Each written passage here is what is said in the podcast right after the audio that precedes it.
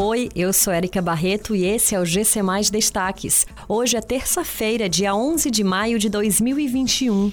Fortaleza não terá aumento na passagem de ônibus em 2021.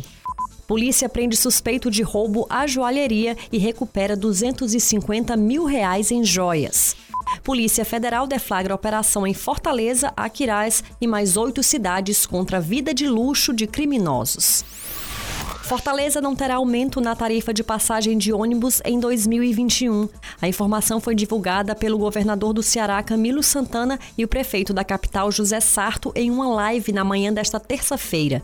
Segundo os gestores, o congelamento no preço da passagem de ônibus é uma das medidas que visa diminuir os impactos da pandemia de Covid-19 em Fortaleza. Em uma parceria, governo do estado e prefeitura vão subsidiar a passagem para que não seja necessário realizar nenhum acréscimo no valor em 2021.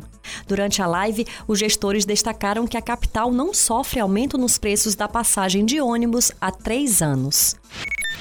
A polícia militar capturou um homem suspeito do roubo a uma joalheria em um shopping no bairro Aldeota, em Fortaleza. Durante a operação, os agentes de segurança apreenderam com Lyndon Johnson Siqueira de Queiroz, de 25 anos, um revólver calibre 38 e recuperaram as joias levadas na ação criminosa, avaliadas em 250 mil reais. Segundo a polícia, dois homens adentraram no estabelecimento comercial. Armados, eles renderam os funcionários da loja e roubaram as joias.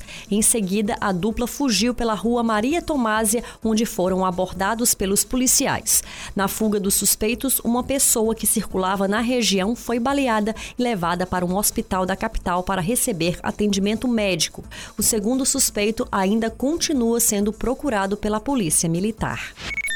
A Polícia Federal deflagrou na manhã desta terça-feira a Operação Black Flag para apurar crimes contra o sistema financeiro nacional e de lavagem de dinheiro na ordem de 2 bilhões e meio de reais. No total, 250 policiais federais e 50 servidores da Receita Federal participaram da operação com buscas e prisões nas cidades de Fortaleza e Aquiraz, no Ceará, em Brasília, em Paraty, no Rio de Janeiro, e nas cidades de Guarujá, São Paulo, Campinas, Valinhos, Indaiatuba e Sumaré, no estado de São Paulo.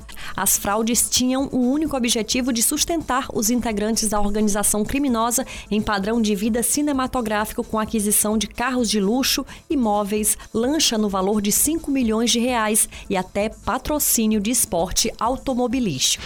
Essas e outras notícias você encontra em gcmais.com.br. Até mais!